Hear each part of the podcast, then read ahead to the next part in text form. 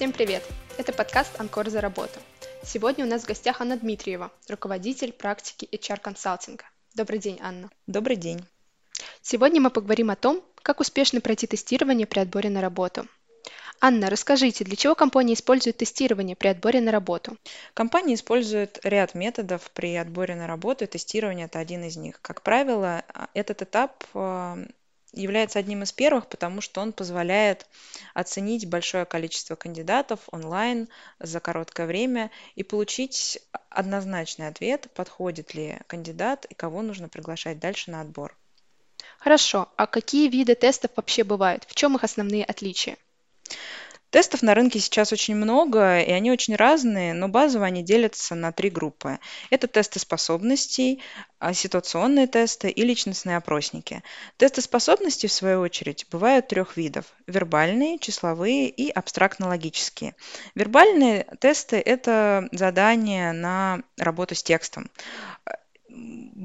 могут они выглядеть таким образом. Например, а, в задании есть какой-то кусок текста, вам нужно его прочитать и сделать вывод на основании прочитанного. Могут быть более простые задания, например, а, найти синонимы, антонимы, исключить лишнее.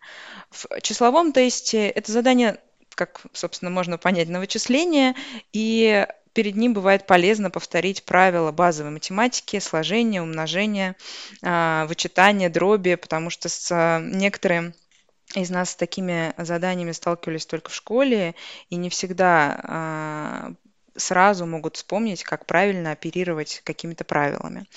Абстрактно-логические задания а, содержат последовательности, где нужно выбрать, какой элемент должен быть следующим, исключить лишнее и а, в целом оперировать различными разрозненными элементами.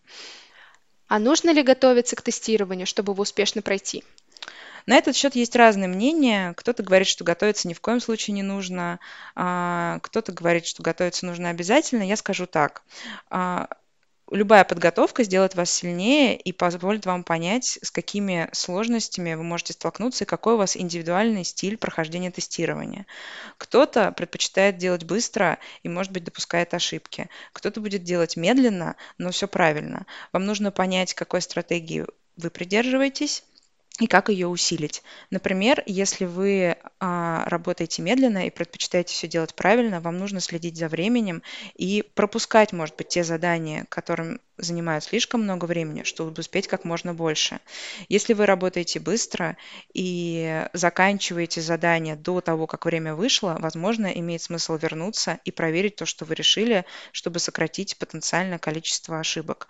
В любом случае, подготовка и работа с пробными вопросами, которая всегда дается перед тестированием, позволит вам понять характер заданий, с которыми вы столкнетесь, а, какие задания, возможно, для вас покажутся более простыми, а какие более сложными. Мы рекомендуем не работать с заданиями последовательно. То есть, если вы видите, что задание для вас сложное, вы всегда можете его пропустить. Может быть, следующие задания будут для вас более простыми, и вы сможете показать лучший результат. Эти рекомендации касаются, конечно, только тестов способностей, потому что в них есть задание и правильный ответ. Если мы говорим о личностных опросниках, то в них нет правильного ответа. Вы должны показать просто то, кем вы на самом деле являетесь, как вы считаете, что для вас больше подходит, какие э, признаки из предложенных, например, вы больше любите общаться или работать с данными. Вы должны просто отвечать э, честно, так как вы на самом деле считаете, и не пытаться показать себя кем-то другим. Как выглядят результаты теста? Результаты тестов– это всегда отчет. Отчет индивидуальный по каждому участнику тестирования и общий отчет по всем а, участникам испытания. Индивидуальный отчет по тестам способностей представляет собой грубо говоря, балл. Э, у него есть сложное такое, может быть, на первый взгляд название, перцентиль. Он означает процент людей, который сделал задание так же или хуже вас. То есть, например, если вы участвовали в тестировании и получили 85 перцентилей, это значит, что вы выполнили тест лучше, чем 85% людей, которые его выполняли.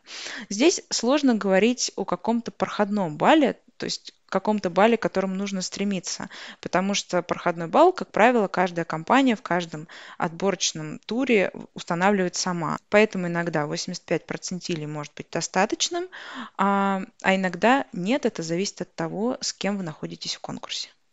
В отчет э, по личностным опросникам это более сложный отчет, который а, содержит описание вас как человека, какие у вас сильные стороны, какие зоны развития, как вы будете реагировать в различных сложных ситуациях, например, в конфликтных ситуациях с клиентом, или каким вы, например, будете руководителем. Такие отчеты а, довольно большие и могут занимать несколько страниц текста.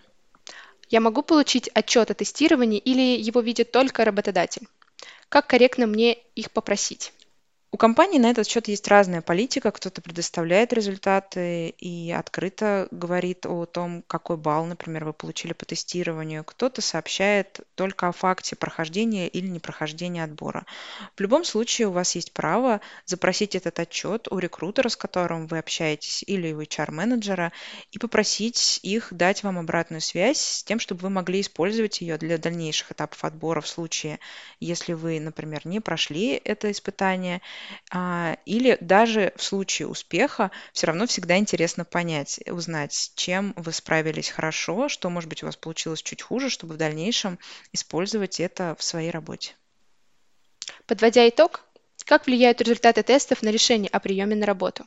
Если мы говорим о тестах способностей, то они влияют напрямую, потому что, как правило, это так называемый отсекающий критерий. То есть вам необходимо набрать проходной балл, как при поступлении в ВУЗе, да, как а, на любом экзамене, чтобы пройти на следующий этап. Если мы говорим о личностных опросниках, то их цель скорее понять кандидата, понять, с какими а, сложностями он может столкнуться и как правильно его адаптировать в новой а, работе и какие планы развития ему предложить на первый год. Они могут служить и инструментом отбора, и инструментом развития, то есть их применение более широкое. Анна, спасибо, что пришли. Мне было интересно узнать о внутренней кухне оценки.